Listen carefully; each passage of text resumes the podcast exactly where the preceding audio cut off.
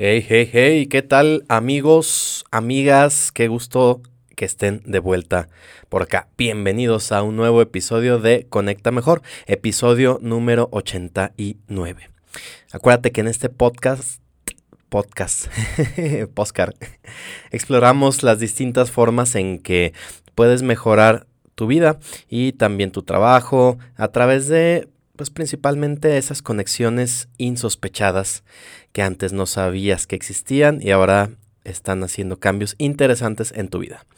Yo soy tu anfitrión, tu amigo, tu servilleta, Pepe Domínguez, y hoy vamos a hablar de un tema que podría sorprenderte. Seguramente si ya leíste el título sabes de qué va, o más o menos. Lo que es un hecho es que muchos de nosotros en el mundo que vivimos hoy, hiperconectado y súper acelerado, que queremos tener todo rápido y lo más fácil posible, digerido. Pues nos empeñamos en estar siempre ocupados. Pareciera como si fuera nuestra obligación llenar cada momento con alguna actividad, eh, con cualquier actividad. El chiste es estar ocupados, porque pues después de todo, estar ocupado es sinónimo de ser productivo.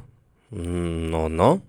Bueno, esa es como una idea que asumimos como cierta, pero creo que es momento de repensar eso. Y en este episodio vamos a darle una vuelta a esta idea para celebrar algo que normalmente se considera negativo. Y es la holgazanería. Arriba la holgazanería. Eh, eh. sí, sí, sí, sí, lo estás escuchando bien. Hoy quiero platicarte sobre las ventajas que tiene ser holgazán. Si toda la vida te has caracterizado o siempre te han llamado flojo y siempre te han dicho que bueno, para nada o lo que sea, bueno, tal vez estoy siendo un poco dramático, pero mínimo a lo mejor te, te ponían el sellito de se distrae mucho en clase o no trabaja. Bueno, a lo mejor te puedas identificar con algo de lo que vamos a platicar aquí y entender cómo no todo está perdido y no todo es negativo, porque hay un par de cosas acerca de ser flojitos, de ser holgazanes, que en realidad sí te pueden ayudar bastante. O sea, y es que, por ejemplo, a lo mejor podemos pensar en ser perezoso sin un propósito.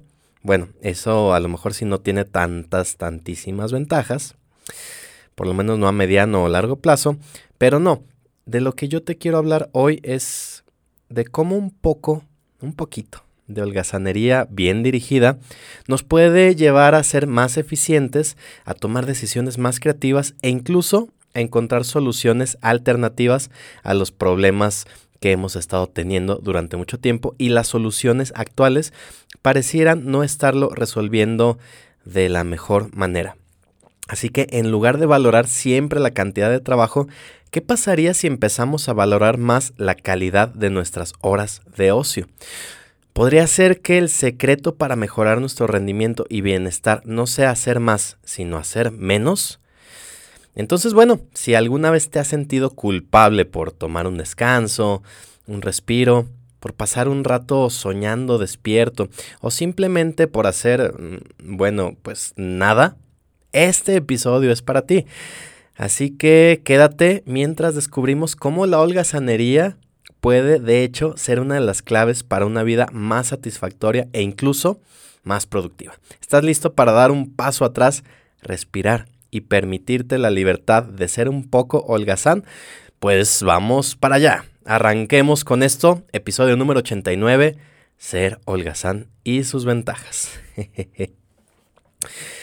Ok, bueno, pues quiero platicarte primero sobre esta idea que tenemos de, de, como que asociamos el estar ocupados con ser productivos. Y, y, entonces nos viene esa frase de que es lo mismo trabajar mucho que trabajar bien. Yo creo que no, por lo menos no en todos los casos, porque podríamos estar llenándonos de tareas que objetivamente no nos están sirviendo. Pero como al final del día vemos nuestra agenda y tenemos un montón de tareas, pusimos palomitas en la lista de cosas por hacer. pues nos sentimos súper productivos. Pero la pregunta que habría que hacer es, ¿me estoy enfocando en las cosas correctas? ¿O simplemente queremos ser percibidos como alguien que siempre está ocupado, alguien que a lo mejor es importante y por eso su tiempo es más valioso que el tuyo? O eso nos gusta creer. Y entonces, pues por un lado nos llenamos de cosas o por otro lado también está el hecho de que no siempre sabemos decir que no. Le decimos que sí a todo lo que nos piden y de igual forma, pues siempre estamos ocupados, no necesariamente haciendo lo que es mejor para nosotros. Entonces, bueno, pues títulos puede haber un chorro, ¿no? Puede ser el sedentario, el vagabundo, el holgazán o cualquiera que a ti se te pueda ocurrir. Hay un sinfín de términos pues a lo mejor hasta despectivos o curiosos para describir a los vagos, a los flojos. Incluso, pues la pereza es uno de los siete pecados capitales. Debe ser algo, pues bastante serio, ¿no? Si está en la lista, junto con los otros seis, pues no estamos hablando de cualquier cosa. O por lo menos así se nos ha presentado. Y es que ya sea que creas o no en tales vicios morales, la mayoría de las culturas ven la pereza como un rasgo negativo. Pero hoy nos vamos a atrever a alejarnos de este juicio moral y vamos a enfocarnos en la definición más básica. Básicamente la pereza es simplemente la falta de inclinación a usar energía. Te lo voy a decir de nuevo. La pereza es simplemente la falta de inclinación a usar energía ya suena diferente, ¿verdad? Más neutral. No suena como algo bueno o algo malo. Simplemente algo que es así. O sea, en ese caso, ser perezoso puede incluso tener ciertas ventajas. Muchas de ellas, me atrevo a decirte, respaldadas por investigaciones científicas. Así que bueno, yo creo que lo primero que necesitamos entender es por qué llegamos a ser perezosos. Porque sí, no me vas a decir que tú nunca has sentido esa pereza o no has cedido ante los encantos del mejor lo hago al rato, mejor lo hago mañana, mejor no lo hago. es que si bien la pereza puede ser un mecanismo de afrontamiento en la depresión y la ansiedad, que son palabras mayores, no, no, no hay que tomar esto a la ligera, pues es muy común más allá de estos trastornos médicos. Incluso las personas con más fuerte motivación y más trabajadoras, con más impulso, a veces se sienten perezosas. Y es que a pesar de... O sea, puede haber un montón de argumentos en contra de la pereza, que a lo mejor podrías estar atorado en conseguir tus objetivos, que podrías estar desviándote o lo que sea, si sabemos o tenemos esa idea de que es tan negativo, o eso creemos, ¿por qué se sigue presentando y por qué es tan frecuente? Bueno, pues entonces tal vez no sea tan fácil de entender o tan obvio. Y es que desde tiempos antiguos hasta nuestros días, la gente ha mirado con desdén a las personas que tratan de evitar el trabajo, uno de los argumentos presentados a favor del impuesto, por ejemplo, de las herencias, es que dicen, ya ves, cuando pues pasa a mejor vida una persona muy acaudalada, muy pudiente, y entonces ahora se empieza a, a promover esto de que se cobre un impuesto a las personas que reciben su herencia, porque dicen, oye, estas personas no están objetivamente contribuyendo a la sociedad, simplemente están recibiendo y viviendo de eso que están recibiendo. Es por eso que en algunos países se está fomentando este impuesto a la herencia. Y bueno, pues podrás decir, estoy a favor, estoy en contra, pero ese es el motivo, bueno, uno de los motivos por los cuales se está fomentando este impuesto sobre la herencia, porque dicen, bueno, pues mínimo que las personas aporten o esa es una de las premisas. Pero bueno, si nos vamos a temas de, pues de origen de la naturaleza, parecería que se han optimizado nuestros procesos, incluso biológicos, de manera natural, para ser perezosos. Incluso más allá de las especies notoriamente ociosas, como pueden ser ciertos tipos de serpientes que duermen alrededor de 18 horas por día. 18 horas. Y a nosotros nos parece, a, lo mejor nos parecería mucho dormir una tercera parte de nuestro día, que son las 8 horas que en promedio se supone que los humanos debemos dormir o acostumbramos dormir. Ahora 18. Bueno, pero si te pones a pensar, la mayoría de los animales pasan la mayor parte de su tiempo sin hacer algo en particular cuando dices esto de qué vida de perros, ¿no? Ves a lo mejor una mascota que está todo el día ahí, pues a lo mejor un ratito comiendo, un ratito paseando, pero gran parte simplemente estando. Y tú puedes decir, ay, qué flojo, no está aportando a la sociedad. Pues, pues no, es básicamente la manera es que, en que estamos acostumbrados. No es que estés esperando que realice una serie de tareas o lo que sea. Y tú podrás decir, bueno, bueno, pero pues es que no vas a comparar una mascota o un animal con un ser humano con capacidades, talentos, lo que sea. Bueno, puede ser, pero vamos a hacer un poquito de lado esto y vamos a, pues a quedarnos con esta idea de lo biológico o lo creado, si lo queremos ver así, por la naturaleza. Y es que la cantidad de tiempo que pasan sin hacer nada, los animales que vemos como ociosos, se correlaciona con la cantidad de tiempo que no dedican a actividades como podría ser la caza, la búsqueda de alimento o incluso la reproducción, que son actividades básicas de los seres vivos. Incluso en algún momento se, se publicó un, artículo en, era algo así como eh, recursos de tiempo para los animales flojos o recursos de tiempo y flojera para los animales, algo así, no, no, no me acuerdo la traducción específica en, en español, pero la autora explica que debido a que los animales tienen más tiempo libre, los depredadores altamente eficientes pueden parecer más perezosos que los depredadores relativamente improductivos. Tú puedes decir, o sea, ¿cómo? ¿Quiere decir que los más flojos son los mejores cazadores? Bueno, pareciera sugerir esto. Y es que las investigaciones sobre presupuestos de tiempo revelan que para muchos animales una proporción sorprendente de su tiempo activo se gasta en, curiosamente, inactividad. La cuestión de por qué estas bestias suelen estar inactivas se investiga examinando su comportamiento de búsqueda de alimento en un modelo que no utiliza criterios de optimización, algo muy común del ser humano, ¿no? Constantemente estamos queriendo ver cómo hacer esto más rápido, cómo hacerlo mejor, cómo...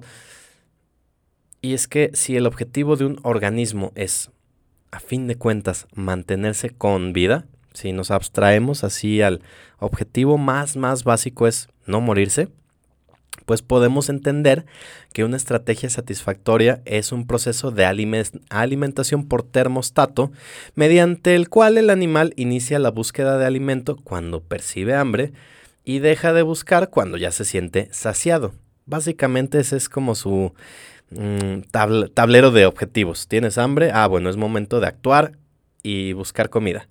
Ya no tienes hambre, ya no tienes nada que hacer, hasta que vuelvas a tener hambre. Y esta aparente paradoja surge de la falta de matices en la definición de pereza. O sea, como que en realidad podría haber distintos tipos de pereza, pero a todos le decimos lo mismo. No, no entendemos que se puede presentar por distintos motivos o en distintas circunstancias. Y más que un signo de ineficiencia o improductividad, la pereza es a menudo el resultado de un trabajo inteligente que libera tiempo para la ociosidad bien merecida. Aparte, pues la pereza puede ser el detonante de un trabajo inteligente en sí mismo.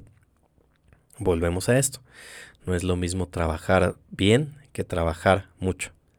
O como decimos aquí en Aguascalientes, México, trabajar bien mucho o bien muchote. Entonces, ¿qué quiere decir? Que vamos adivinando por aquí que no necesariamente estamos en una proporción lineal de entre más trabajo, más produzco, más soy eficiente. Mm, podemos pensar en estas frases tales como el que madruga a Dios lo ayuda. Pero también otra frase que podría contradecir, esta que dice, no por mucho madrugar, amanece más temprano. Que yo como lo interpreto es como eh, sí podrás esforzarte más, podrás pensar que si literalmente te levantas más tarde o temprano, perdón, o simplemente buscas esforzarte más que lo que podría sonar natural o normal, esto no necesariamente quiere decir que te va a ir mejor que va a haber ciertas cosas con tendencia natural a que vaya fluyendo de alguna manera. Entonces simplemente se trata de entender cuáles son esas cosas que sí objetivamente vale la pena ser más eficiente, enfocar tu esfuerzo, tu energía a esos medios y cuáles la verdad es que no tiene tanto caso forzarlo porque de alguna manera depende de otros factores. Entonces, básicamente podremos decir que hay muchas personas eficientes que se podrían considerar holgazanes, porque dicen, pues yo no quiero trabajar mucho, simplemente voy a trabajar lo necesario, no menos que lo necesario, pero lo necesario para que las cosas salgan y entonces el, el otro tiempo pues lo dedicaré a otras cosas. Y esto suena interesante porque dices, bueno, si estás trabajando menos, quiere decir que vas a tener más tiempo para hacer otras cosas, como puede ser nada. o puede ser actividades de esparcimiento, puede ser aprendizaje, puede ser juego, puede ser muchas otras cosas que a su vez te van a ayudar a que pues te relajes más, estés más descansado no solo física sino mentalmente y que cuando llegue el momento de trabajar de nuevo, pues llegas con la batería recargada, contrario a que si nunca descansaste, pues se va dando este, estás forzando la máquina. Entonces es ahí donde empieza a tener este sentido. Y creo que también se trata un poco de no tomarnos tan, como tan en serio, ¿no? Como decir, no, pues es que yo, yo, yo, yo tengo que hacer todo, no puedo delegar nada, no puedo dejar de hacer cosas, porque entonces si ha empezado a salir bien la situación, pues no es por otro motivo que porque yo me estoy aplicando. Entonces si lo dejo de hacer, pues esto se va a caer. Y esto es, pues sí, tomarnos demasiado en serio a nosotros mismos, a nuestras capacidades, habilidades, que ojo, es importante percibirlas, es importante ser agradecido, pero también hay que entender que habrá otras personas que pueden colaborar con nosotros y hacer un mejor trabajo. Siempre va a haber alguien que haga mejor que tú alguna cosa. Esto me, me gusta esta idea y creo que la escuché por primera vez con Bill Gates. Eh, pues bueno, él durante mucho tiempo fue CEO de Microsoft. Hoy pues parece que anda ya más en fundaciones y en otras cosas, pero en su momento, cuando él estaba más activo, decía que él dedicaba el 80% de su tiempo en reclutar personas más inteligentes que él. O sea, esto es interesante porque podrás decir, ah, pero yo fundé la empresa y gracias a mí creció y todo esto. No, dice, ok, bueno, a lo mejor gracias a mí pudo llegar a este punto, pero de aquí no hubiera crecido si no hubiera contratado a personas más capaces que yo. Es tener esa humildad para decir, ok, yo tengo estas habilidades, pero puedo traer a otras personas con ideas distintas que puedan nutrir lo que vengo haciendo, vengo haciendo, que estoy haciendo, que a lo que me he dedicado, vaya.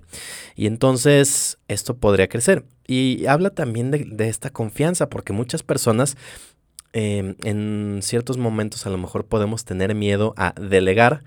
Por un lado, porque a lo mejor no lo hagan tan bien como según nosotros lo hacemos. O por otro lado, que lo hagan tan bien que nos desplacen y que ya no sepamos ni qué está pasando. Eso también es muy común, sobre todo en empresas más pequeñas donde se da el famoso micromanagement, o sea, que están las personas a cargo checando cada detallito mínimo, o sea, no de que los más importantes, sino que todos, que no se pase ni uno, y eso muchas veces atora a las organizaciones. Entonces, si te das cuenta que no todo lo tienes que hacer tú, y que puedes enfocarte en cuáles son esas tareas que sí, es crucial tu participación, pero hay otras donde no, puedes confiar en que vendrán personas muy capaces para hacerlo. Tu trabajo entonces será elegir cuáles son esas personas tan capaces. Entonces, a este punto podríamos cuestionarnos, ¿realmente se necesita una jornada de 8 horas de trabajo por día, que es como lo normal, por lo menos en México y en países latinoamericanos parece ser la norma? ¿Será que sí se requiere trabajar de esa manera? ¿Será que se necesita más? ¿Se necesita menos? Bueno, si se trata de una, por ejemplo, línea de producción, donde está medida la productividad y sabes que efectivamente, o sea, todo está como relojito, cronometrado y funcionando así maquinita. Y entonces sabes que dedicarle más tiempo a una actividad sí va a representar una mayor producción. Esto suponiendo que tengas el personal correcto, necesario, que las máquinas estén recibiendo el mantenimiento necesario también, y entonces sí va a ser una producción lineal. No va a ser exponencial, sino que un minuto más va a crecer en la misma proporción que lo haría si lo dedicas otro minuto y otro minuto.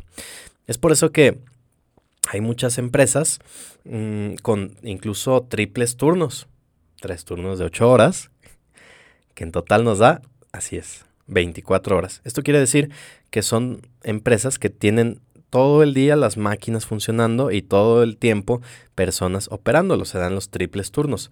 Cada momento que por algún motivo la línea de producción se detiene, pues se refleja en pérdidas para la empresa.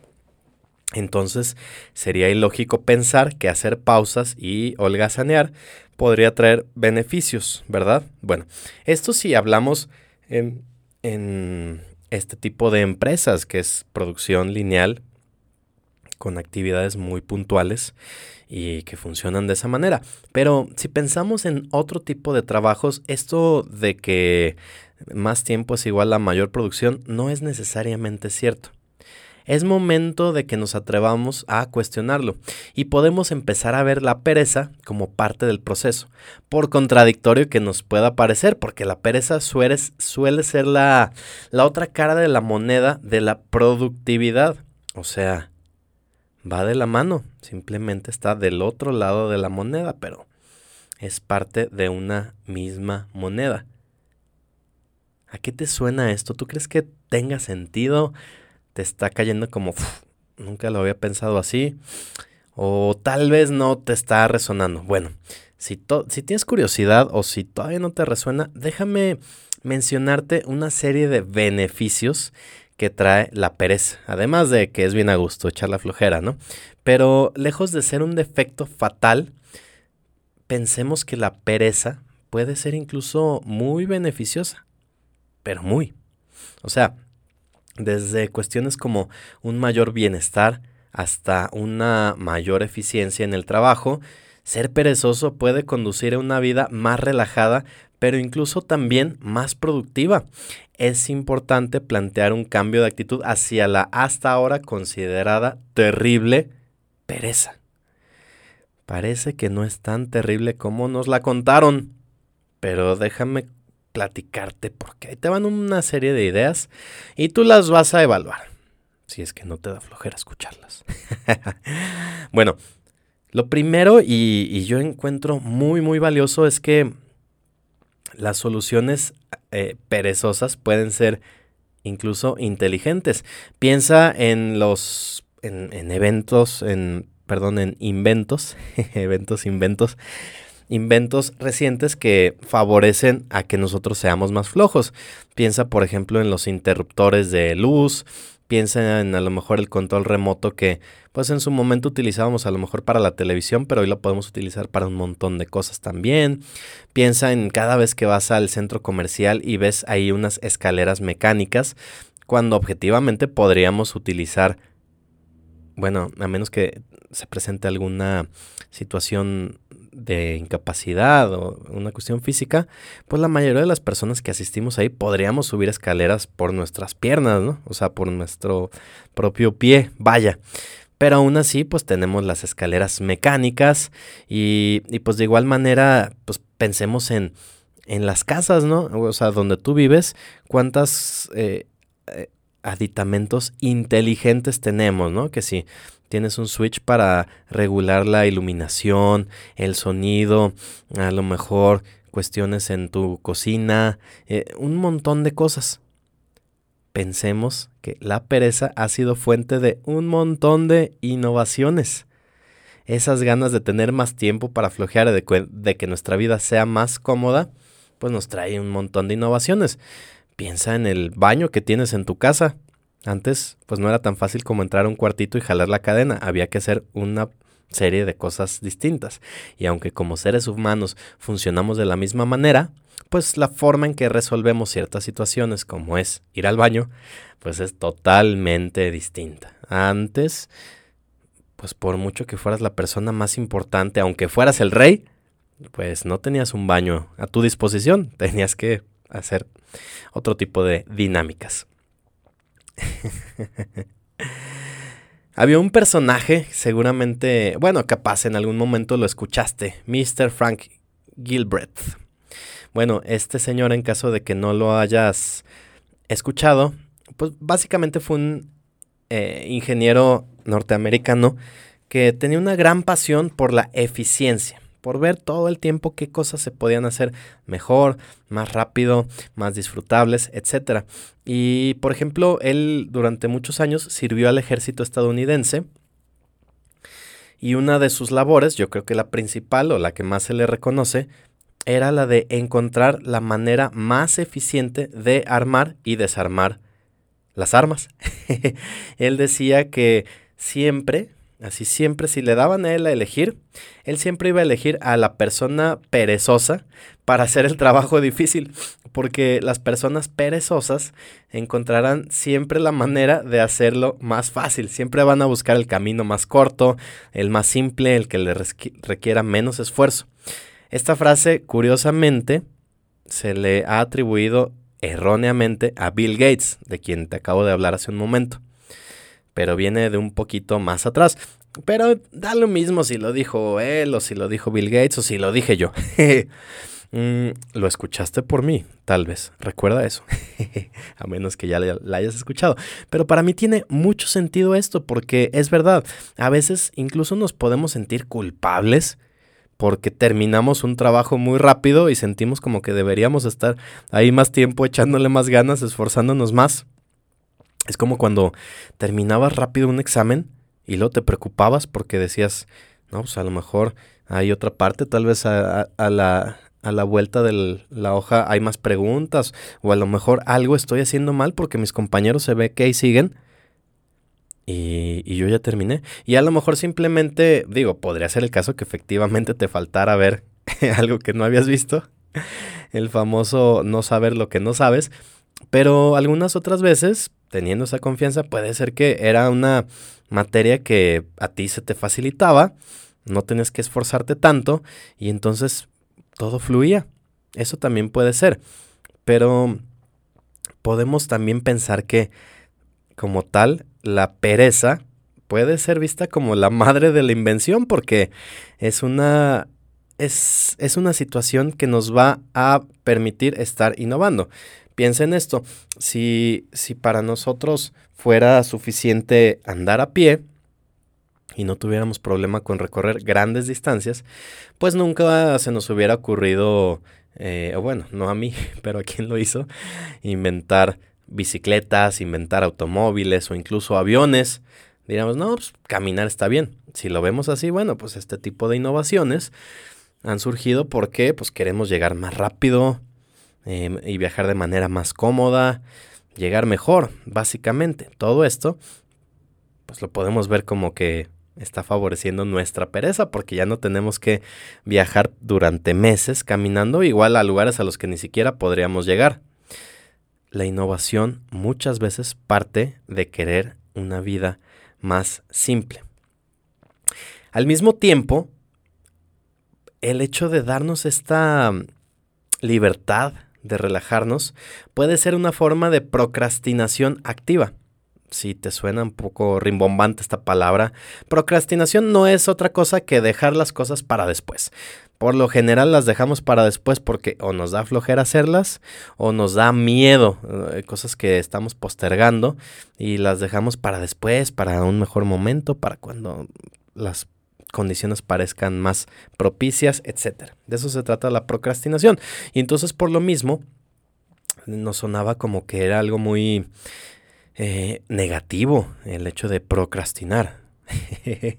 Incluso eh, me acuerdo que em, un director de una de las organizaciones donde yo colaboraba siempre utilizaba la frase que decía, ¿qué le vamos a decir al monstruo de la procrastinación?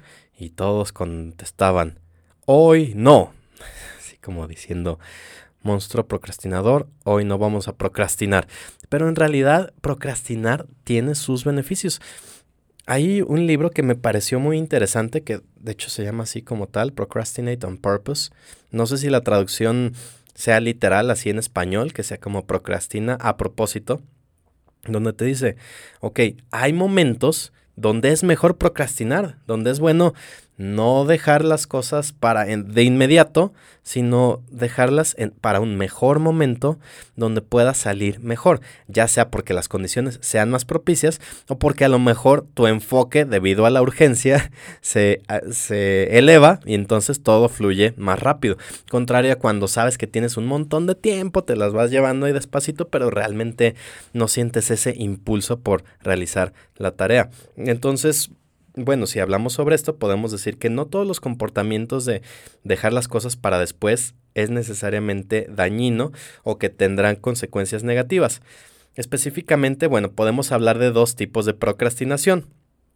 La procrastinación pasiva, que ahí sí básicamente es no hacer nada, dejarlo para después o para nunca, o la procrastinación activa, que es esto de entender, ok, lo puedo pausar ahorita porque mañana va a ser más fácil por X motivo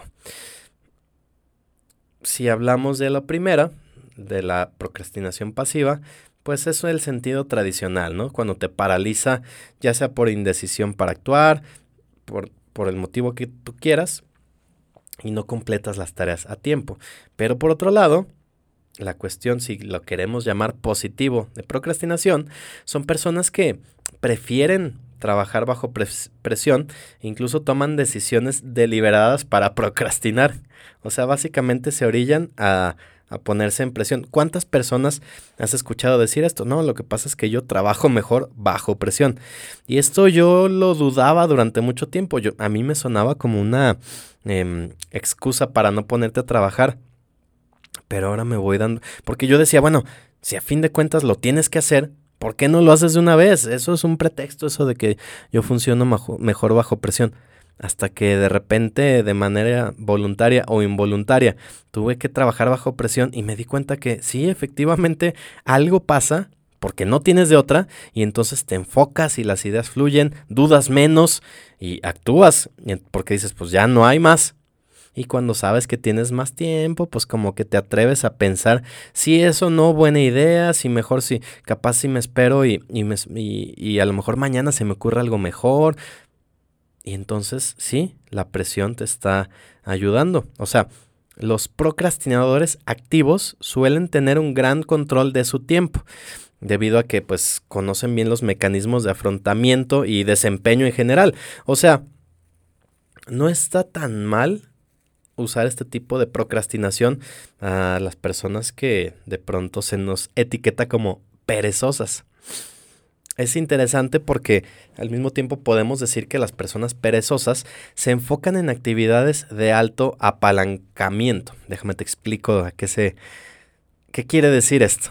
O sea, debido a que las personas con estas características administran cuidadosamente su gasto de energía, pues son personas propensas a la pereza debido a que evitan tareas que ven como innecesarias y en cambio realizan tareas de alto apalancamiento con una entrada mínima y una salida descomunal. O sea, básicamente es encontrar el mayor beneficio con el mínimo de esfuerzo. No quiere decir que no te vayas a esforzar o que lo vayas a dejar a medias. Se trata de decir, ok, ¿qué pasa si, por ejemplo, dejo de centrarme, digamos, a lo mejor tienes una tarea y en dos días ya hiciste el 80% de esa tarea. Y a lo mejor dices, en llegar al 100, por la naturaleza de las tareas, me va a llevar otra semana. Llevo dos días y me tardaría una semana en hacer el 20% restante objetivamente se necesita hacer eso, o ya con el 80% que ya tengo listo, puedo dedicarle un par de días más a realizar otro 80% de otra tarea. Y al final, ¿cuántas tareas con un producto mínimo viable vas a tener? Sí, muchas veces entra también cuestiones de nuestra inseguridad o incluso de nuestra vanidad en ser sumamente perfeccionistas, que esto curiosamente lo solíamos ver como algo positivo el ser perfeccionista y en realidad, a como yo lo veo, es lo contrario. Es decir, queremos quedar tan bien, que nuestro trabajo luzca tanto, que le dedicamos muchísimo más tiempo del que realmente se necesita, lo cual en realidad está disminuyendo nuestros resultados, porque aparte casi nunca se percibe como, ok, lo hice al 100%, porque siempre va a haber algo más que hacer o algo más que mejorar. Es interesante tener claro cuál es tu producto mínimo viable, con qué cosas ya está funcionando y entonces puedes continuar a otra cosa.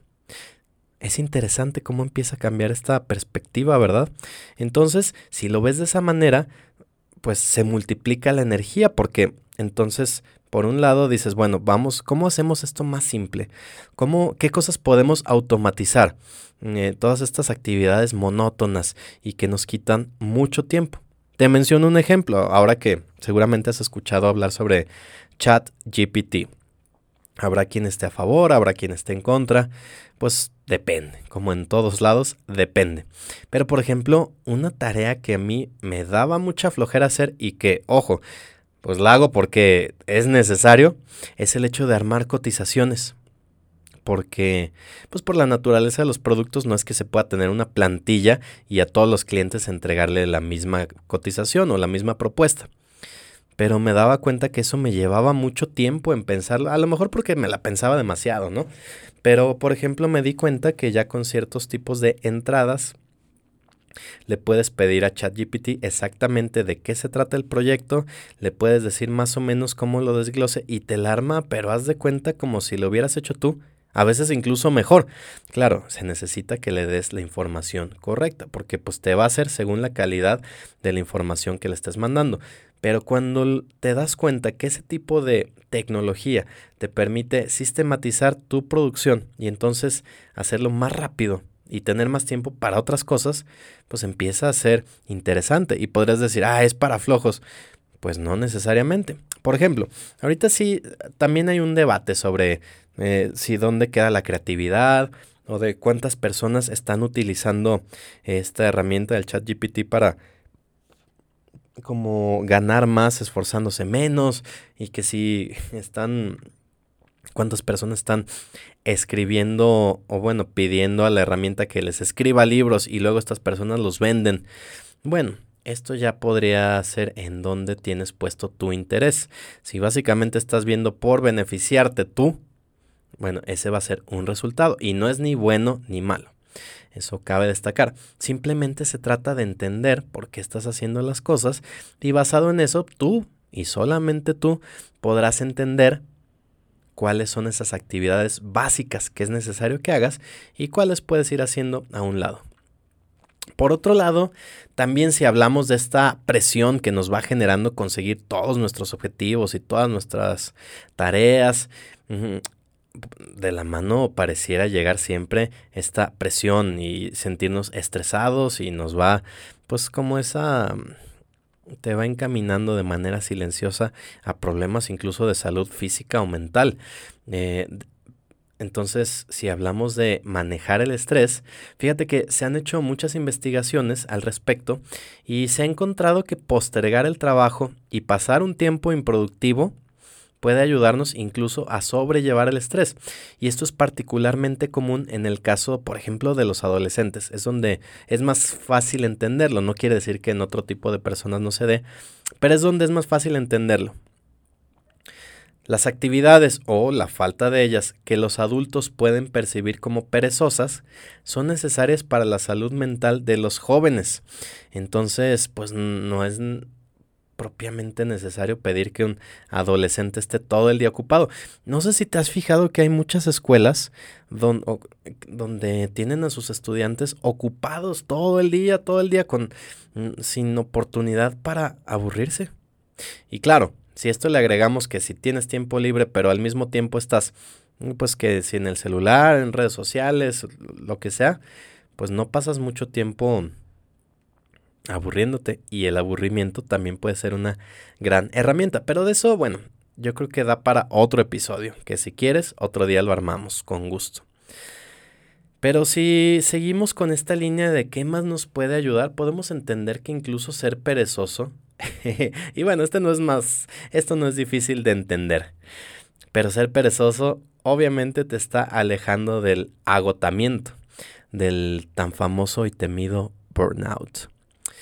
Y es que el aburrimiento y la pereza deben utilizarse como un medio para recuperar el control, pues primero sobre tu cuerpo y segundo sobre tu agenda o sobre tu tiempo. Si tú te organizas para tomar descansos regulares, eh, puedes, así capaz te perciben como, ah, esta persona cada hora se está tomando un descanso, qué flojo, ¿no? Podrá alguien decir. Pero si te fijas, este tipo de personas lo que están haciendo eh, es dar oportunidad al cuerpo y a la mente de recargarse. Y eso pues te va a ayudar a evitar el agotamiento. Seguramente has escuchado de metodologías como el Pomodoro, donde básicamente te muestra que puedes trabajar con un reloj o con un cronómetro, que básicamente es lo mismo, y, te va marcando ciertos periodos de trabajo por ciertos periodos de descanso. Por ejemplo, a lo mejor te puede decir, trabajas 25 minutos y descansas 5 minutos. Luego de eso, en esos 5 minutos no vas a hacer nada, no vas a ver tu teléfono, no vas a hacer llamadas, no nada, simplemente vas a descansar. ¿Para qué? Para que cuando sigan los próximos 25 minutos estés en flujo, estés totalmente enfocado. Y esa es la manera en que funcionan, por eso este tipo de herramientas y tú lo podrás elegir. O sea, tú podrás decir, bueno, 25 de actividad por 5 de descanso o 50 de actividad por 10 de descanso. Bueno, básicamente no hay una correcta e incorrecta, es la que a ti te funcione. Pero ese tipo de herramientas, una vez que lo intentas y te empieza a funcionar, te puedes dar cuenta de por qué es importante, pues sí, descansar realmente. No se trata de, como te digo, aprovechar ese descanso para hacer otra actividad importante, sino aprovechar para descansar. ¿Por qué? Porque si nos damos cuenta, también el hecho de tener ese tiempo de pereza, lo que está haciendo es que está fomentando nuestro pensamiento difuso. ¿De qué se trata eso? Bueno, Básicamente tenemos dos tipos de pensamiento, si lo queremos eh, dividir. Como el clásico, el mundo se divide en dos. Entonces podemos tener el pensamiento enfocado, eso que tú estás conscientemente llevando un proceso, y el modo difuso que se va dando en nuestra mente sin que realmente nos demos cuenta.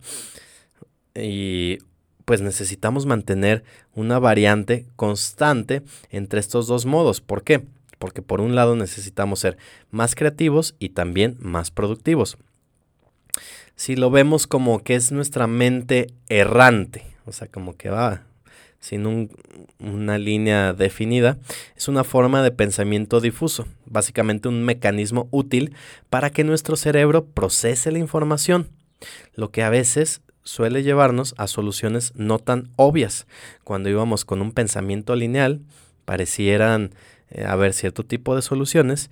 Y no sé si te pasa que de pronto cuando dejas de pensar, de repente aparecen ciertas soluciones. El clásico ejemplo es cuando intentas acordarte del nombre de una persona, el nombre de algo, intentas acordarte de un dato y nada más no. Ya cuando te rindes, ay no, quién sabe, y ya dejas de pensar y ¡pup! como que aparece el resultado.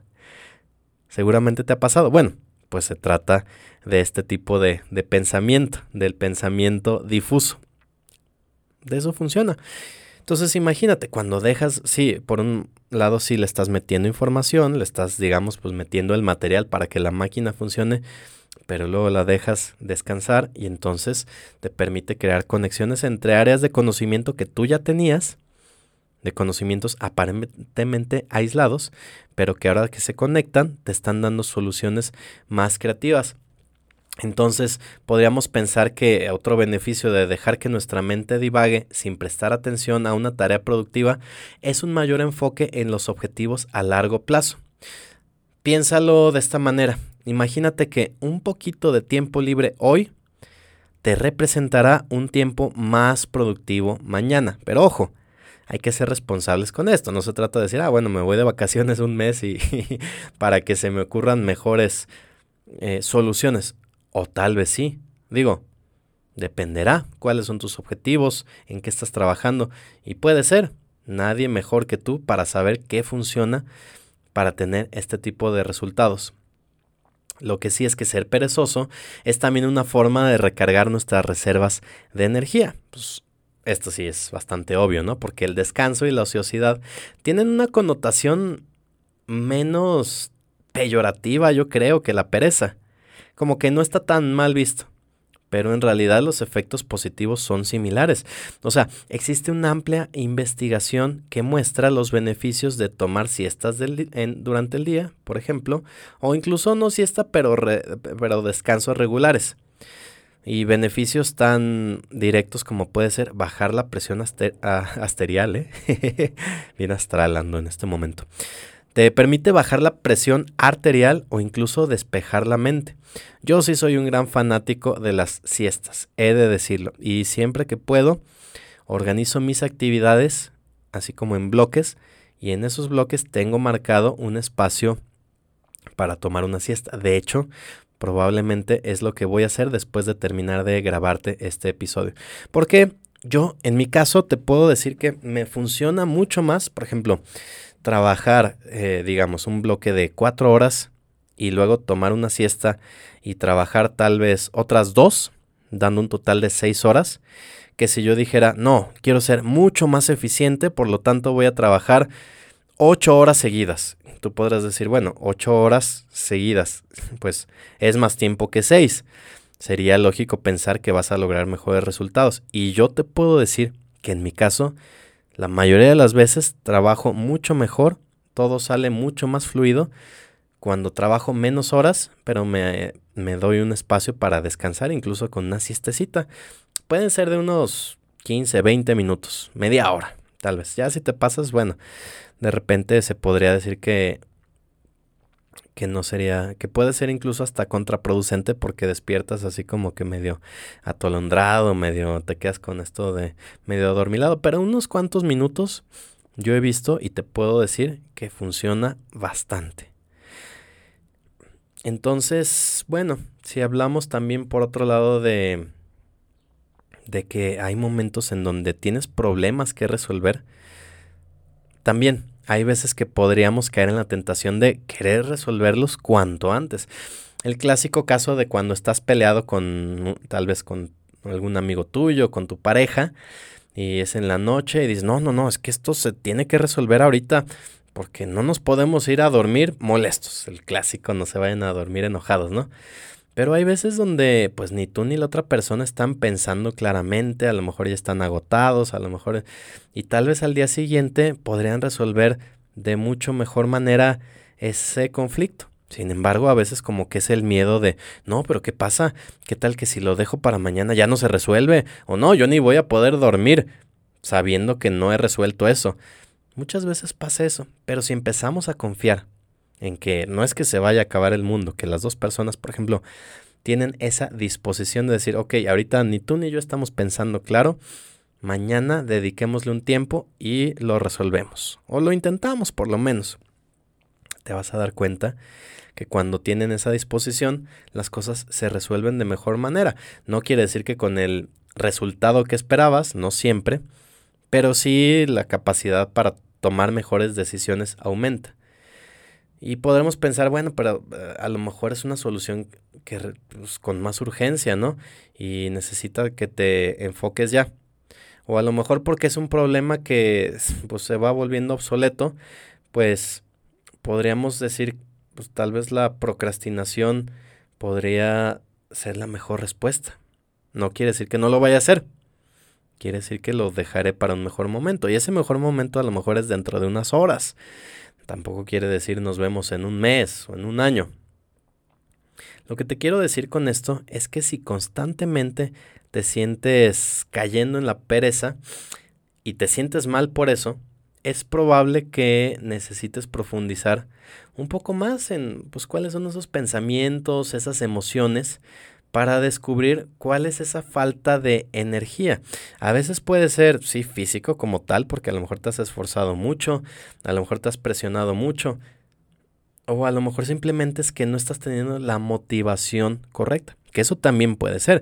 No sé si te ha pasado que de pronto cuando algo te gusta, ni siquiera te das cuenta y se te olvida comer, te quedaste hasta tarde, a lo mejor te amaneció y tú no te diste cuenta porque estabas en ese estado de flujo de algo con tanta conexión que ni te diste cuenta porque tenías una gran motivación, sea terminando un videojuego, viendo una serie, trabajando o lo que sea. Cuando tienes esa motivación, la energía aparece. Claro, sí requiere también descanso. Pero es muy diferente eso a cuando estás haciendo algo que para nada te motiva. Por eso creo que es importante no sentirnos perezosos de vez en cuando. Eh, y es que tanto una herramienta como una clave para comprenderte mejor a ti mismo, pues esta pereza va a ser útil cuando aprendes a aceptarla. O sea, básicamente se trata de que tengamos una pereza táctica para que suene más interesante, ¿no? Una pereza táctica. Porque si bien los beneficios de la pereza son muchos, pues podríamos pensar en la pereza como tal, en algo neutral, o sea, ¿es bueno es malo? Pues no, es. O sea, el contexto específico en el que nos sentimos perezosos, la tarea particular que tenemos entre manos, el tiempo que postergamos, todo tiene un impacto en cuán útil o no puede ser la pereza. Por lo tanto, dejemos de pensar que eso de por sí es algo ya malo o, lo empezamos a glorificar como algo buenísimo. Pues no, simplemente hay que saber evaluar si el tomarte ese tiempo para desconectar te está sirviendo para tus objetivos. Cuando aprendes a manejar la pereza como una herramienta, claro, sí con precaución, con ese control tal vez que sepas pues que no se te va a salir de las manos, pero sin vergüenza, o sea, sin llevar esa vergüenza innecesaria, que a veces nos sentimos culpables de que te vean descansando, porque van a decir, no, no eres alguien productivo, no eres alguien importante, mira, pues, estás ahí sentado y aprendemos a no tener esa vergüenza y a decir, lo que pasa es que me estoy preparando para ahora que me vuelva a conectar, pues la pereza se puede usar para ser más productivo y al mismo tiempo mantenerte más relajado a mediano y largo plazo puros beneficios, si lo ves así. En ese sentido sí podríamos decir que es algo positivo, porque pues ser perezoso puede conducir a decisiones más inteligentes y también nos puede ayudar a encontrar soluciones más innovadoras. Hablamos de que a lo mejor encontramos la manera de quitarle todo lo cansado o quitarle todo lo innecesario. Ya no hablemos de cansado o no tan cansado, pero todo lo innecesario y por consiguiente también nos va a llevar a mantener una mejor salud mental. Quiero terminar con hablándote de una persona que en su momento fue muy importante.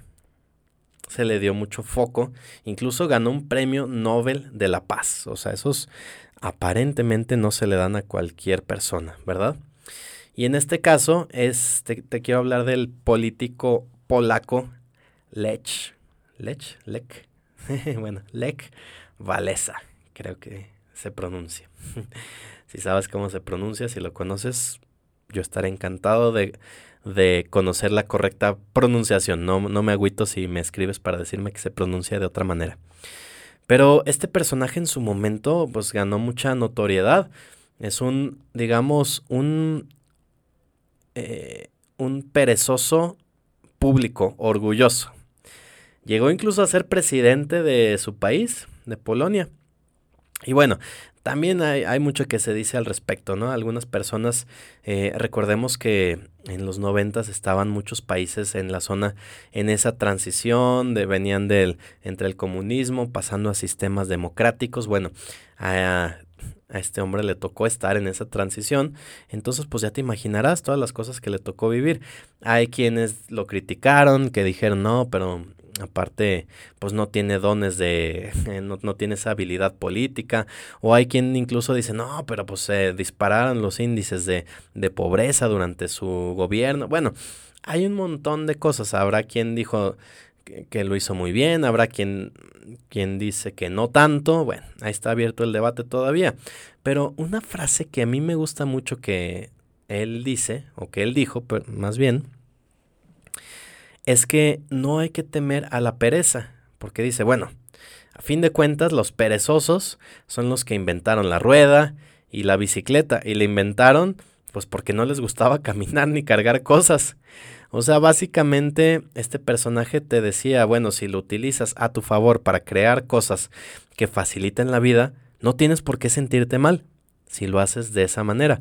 Y pues primero tú, pero después tu entorno también te lo agradecerá. Entonces, no hay que, hay que dejar de verlo como que eres un zángano y que no estás siendo un elemento útil para la sociedad porque estás descansando y decir, ok, estoy descansando para que cuando vuelva a enfocarme lo haga mucho mejor. Y tampoco necesito tenerle miedo a hacer las cosas cada vez más simples, porque cuando hago las cosas más simples, puedo hacer más cosas y más cosas que sigan beneficiando primero a mí, después a mi entorno.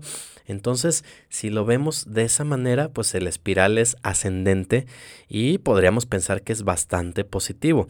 Entonces, si hoy pensamos en la palabra pereza, lo ves como algo positivo, lo ves como algo negativo, un poco de esto, un poco de aquello. ¿Cómo es?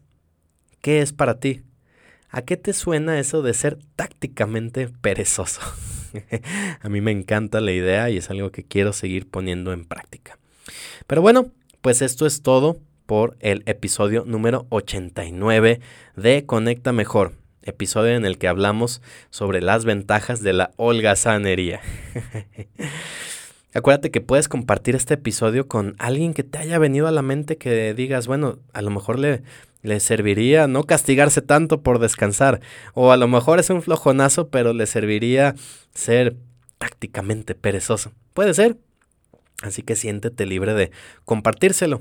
Esa persona te lo agradecerá y yo también. Y acuérdate también que me puedes escribir a mi correo, que es pebe.lienzomedia.com, o si lo quieres así de manera más directa, menos formal, pues mándame un DM por Instagram. Estoy como Pebe Domínguez.